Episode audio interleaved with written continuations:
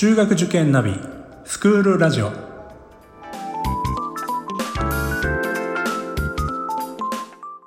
スクールナビゲーターののびるです。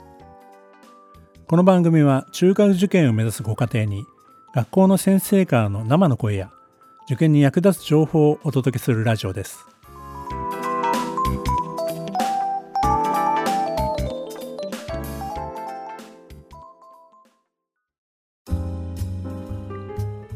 今回は公園女子学院の在校生の方とそれから、えー、教頭先生にお越しいただきました。高校1年生のインデイさん塩原さん竹本さんそれから高校2年生の鎌田さんそして、えー、最地教頭先生にお越しいただきました。皆さんよろしくお願いいたします。よろしくお願いします。はいえーまあ、今回はですね、えー、この在校生の皆さんに直接インタビューということで、まあ、一問一答形式の形でですね質問私の方から質問させていただきますんでそれぞれにお答えいただくっていう形式で、えー、どんどん進めていきたいと思います。大体今のところですね20問以上予定してますんで何回かに分けて、えーまあ、配信したいと思いますけどもえー、まずはですね、えー、中学入試のことでちょっと伺いたいと思うんですけど、まあ、公園女子学院さんはね、あの、高校からは募集はしてないので、初等科から上がる生徒さんと、それから、まあ、あの、中学受験をしてね、入られる生徒さんいらっしゃるんですけど、えっ、と、鎌田さんは中学受験をされて入られたということなんで、まずは中学受験についてね、あの、鎌田さんにお伺いしたいと思います。あの、まあ、公園を受験しようと思ったきっかけって鎌田さん何だったんですか？はい。家が近くて通いやすいからということと、母が卒業生のため、小さい頃から親睦会などに行き、学校に親しみを感じていたからです。ああ、なるほどね。親睦会っていうのがあるんですね。はい。はい、これはあれ、卒業生の方が集まるような会なんですか？あ、親睦会っていうのは、バザーで外部の方も招いて、まあ、主に初等科生と、あと中学、中学、高校もみんな合わせて、出し物をしたり、うん、食べ物、まあ、今はコロナだからあんまりありませんが、そういうのをやったりします。なるほどね。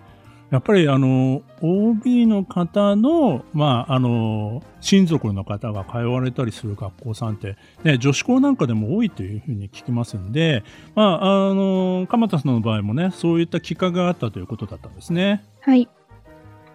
はい、ありがとうございます。まあ、続けてちょっと鎌田さんにお伺いしたいんですけど、まあ、その6年生当時の受験勉強、えー、現在高校2年生ということなので、もう結構前の話になっちゃいますけど、はい、覚えてます？どんな感じだったかって。いや、あ実を言うとあまり、はっきりとは覚えてないんですが、はい、ただ、えっと、算数と国語と理科、社会の4教科で私は受験をして、で週4日塾に通っていました。で、それで学校から帰ってきてすぐに塾があって、いつも夜の10時ぐらいに家に帰っていました。で、なんか今考えると、小学生でそのような生活を送っていたのはすごいなと思います。今は本当にその通りだと思います。小学生のうちにね、それだけの時間勉強してたって、振り返るとすごいことだよね。はい。うん。今のね、あの今ちょうど6年生、ちょうど追い込みの時期になってるんですけど、そうですね。うん。こういうね、今の時期の受験生も今多分同じような状況だと思うんですよね。はい、塾は楽しかったですか？うんうん実際は、まあ、本当に必死だったので、ね、楽しいというよりは、やるしかないっていう感じで やってました。さすが、根性ありますね。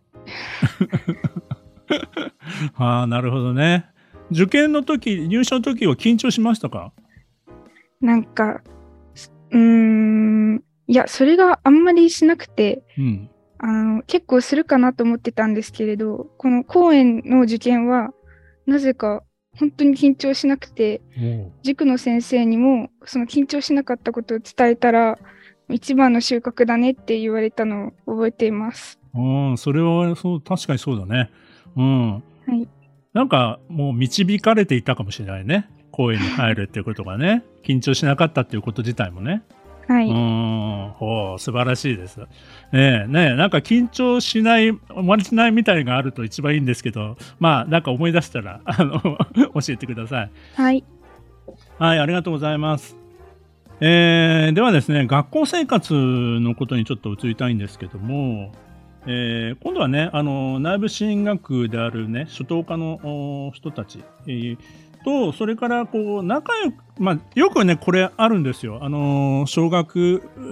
部というかね、あの、小等科持ってる私立の場合、えー、中学受験で入ってきたこと、まあ、うまくやれるのかみたいなことっていうのは、よくね、質問にあるんですね。他の学校さんでもね。え今回もね、あのー、ちょっとお伺いしたいと思いますけども、まあ、初等科出身のね、塩原さんと竹本さんにお伺いしますが、まずは塩原さん、どうですかね？うまく、うん、仲良くなれたって、なんかそういうのはありますか？全然仲良くなれます。なんか、初めは初等科生同士で知り合いだったり、仲が良くてグループになっちゃって、まとまっていることもあるんですけど、その、中学生の割合的に外部生の方の方が多くて、なので自然と仲良くなれることが多いと思います。うん。なんかきっかけってあるんですか？きっかけ、なんか私が中学1年生の頃は、なんか私のクラスだけ、もう生徒、先生に何か言われたってわけじゃなくて、もう生徒だけで自然と自己紹介が始まって、へそこで本当に名前も覚えれるし、仲良くなれるきっかけだったのかなと思います。えっと、中学1年生入った途端にみんな自己紹介ししまくってるみたいな感じはい。はい。すごい賑やかなクラスで。ああ、そうなんですね。へえ。はい。えー、竹本さんいかがですか？やっぱり入学したての頃は、そのすでに知っている初等科生と話すことが多く多かったんですが、まあ、すぐに分け隔てなくこういう関係を持つことができたと思います。なんかそういうイベントがきっかけみたいな話はよく聞くんですけど、そういうなんか思い出みたいなのあります？イベント、あんまり、あの、塩原さんとは違うクラスだったんですが、その自己紹介とかなかったんですけど、もう自然にもう普通に分け隔てなくっていう感じになりました。へえ。なんか、あの、帰りが一緒の子と仲良くなるみたいなケースもあるかと思うんですけど、なんかね、いろんな地域から多分通われてると思うんですけど、まあ、いろんなパターンがあるよね。きっとね。うん。そうですね。なんか、あね、あの好きなね、アイドルが、あの、同じだったりとかね。はい。えー、じゃあ今度は、あの、中学受験側から の話、今のお話、話をね、受けて、川田さん、あの、中学受験で入って感じた印象っていうのはどうだったんですか？はい。ややはり最初は、あの、初等科生のことを仲良くなれるか心配だったのですが、実際には、なんか結構すぐに仲良くなることができて、例えば授業の中でのグループワークだったり、あと校外学習などで班が一緒だったりしたら、そこでだんだんあのいろんなこと話せるようになったなと思います。うん、なるほど、なるほど。ちなみにあれなんですかね、席替えってあるんですか？はい、席替えあります。どのぐらいの頻度であるんですか？あ、大体中学、あ、中間試験とか期末試験の後に行われることが多いと思います。うんね、席替えがきっかけになって、ね、今まで話しなかったこと話すようになったりとかね、うん、ありますよね。はい。うん、なるほど、なるほど。はい。じゃあまあね、あの、中学受験で入ってきても、ね、あの、内部進学との、の子たちとはね、あの、すぐに仲良くなれるっていうのはね、あの、どのクラスでも大体同じだっていう感じですね。はい。うん。はい、ありがとうございます。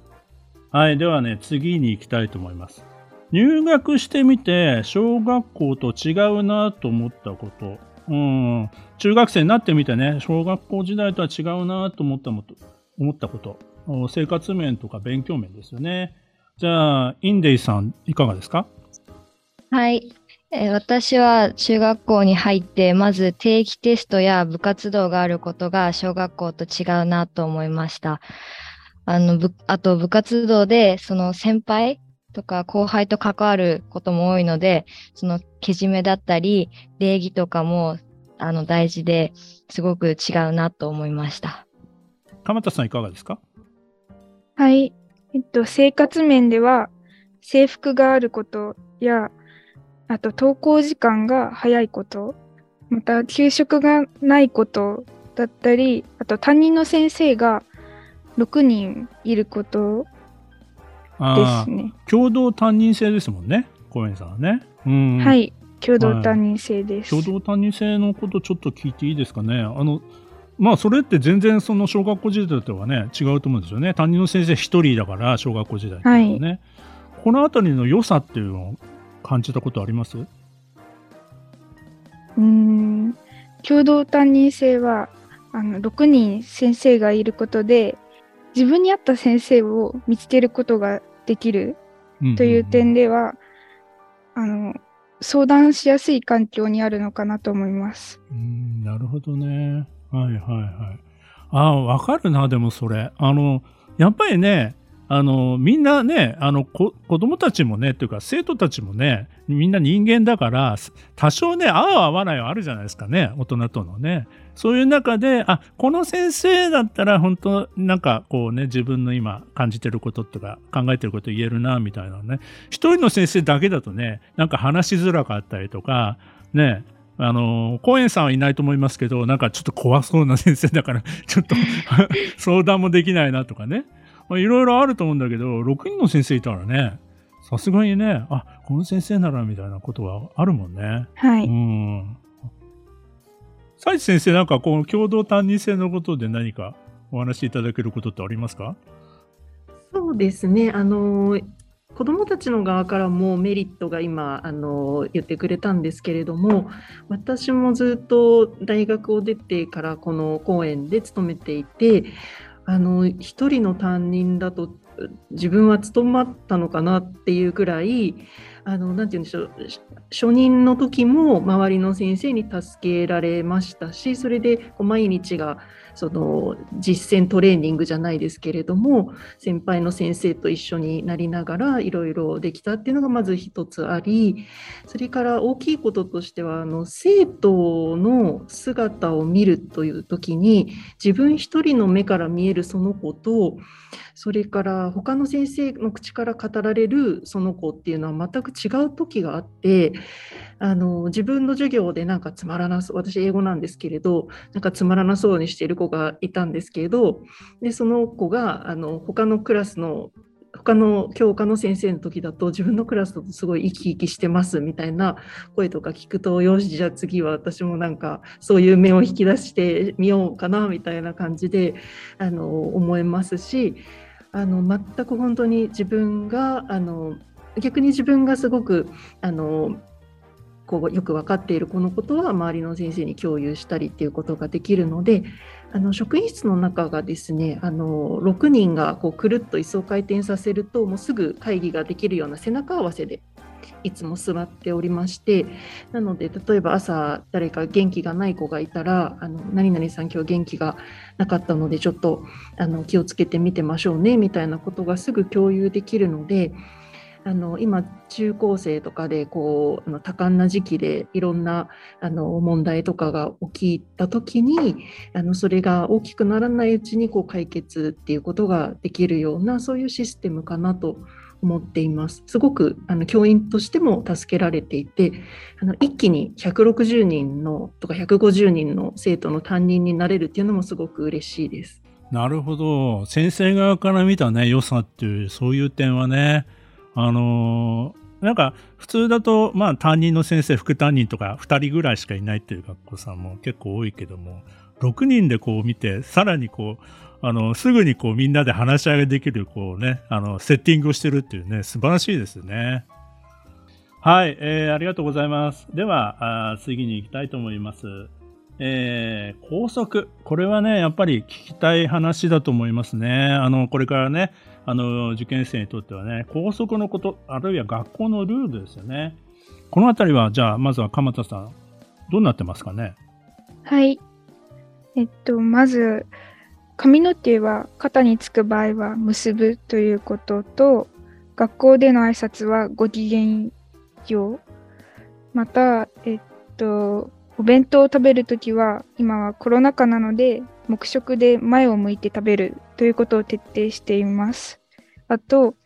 スカートの長さは膝下というのも校則としてあります。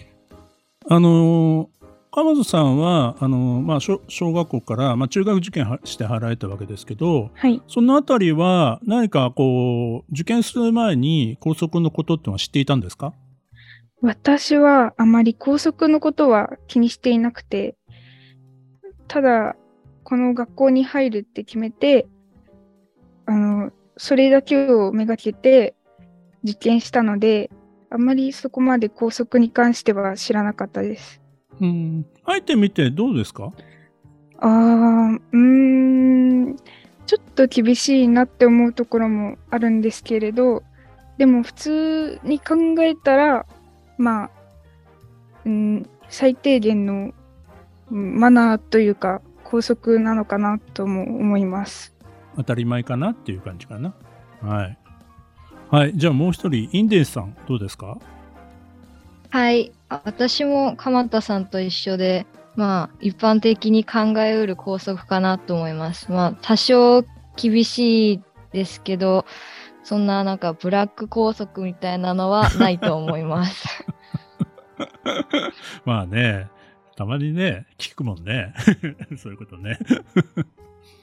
まあね、あの、学校がね、あの、カトリックの学校で、ね、あの、まあね、公明からもわかるようにね、はい。あの、そう聞くと、まあどうなのかなっていうのはね、あの、気になる人もいるかもしれませんのでね、今聞いた感じだとね、まあ、まず一般的に、そんなに、あの、ね、あの気にするほどではないっていうことかなっていうふうに思いましたね。はい、えー、では次は、えっ、ー、と、公演の世間での印象と実際。これは 大丈夫かな？聞いて あの、塩原さん、どうですか？これは。率直なところですね。なんか多分、キリスト教で女子校っていうので、なんかおとなしいイメージがあるのかなって思うんですけど、実際は活発な子が多くて、でも勉強もみんな熱心に取り組んでて、真面目な子が多い感じです。まあでもあれだよね、さっきあの内申生とそれからね、あの受験してきたね、えー、子たちがすぐにアットホームな関係でね、できるっていうところからすればね、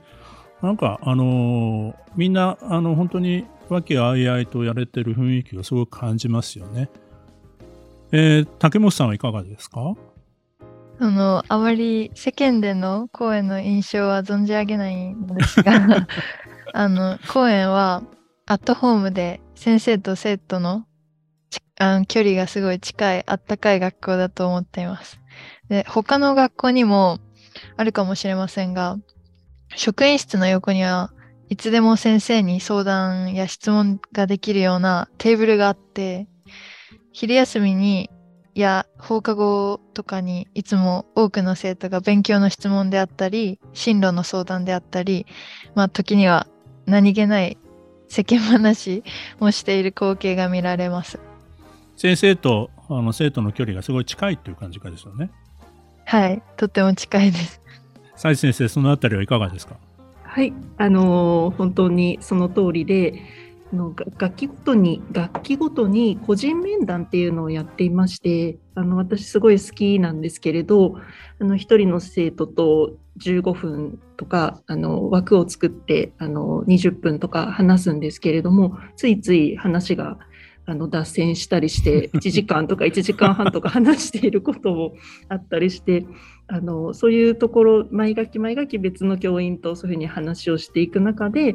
こうあの親しい間柄でないとできない話なんていうのもできるようになっていくのかなと思います。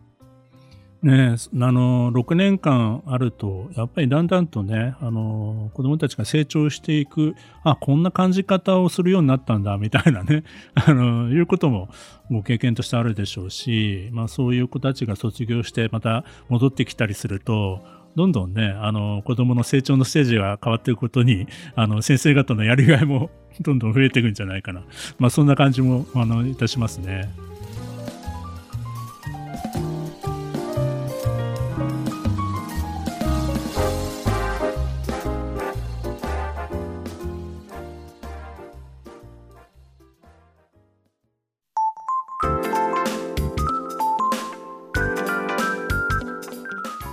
クールラジオでは番組への感想、出演してほしい学校など皆様からのお便りをお待ちしております。また受験に関する質問や相談にもお答えしていきますので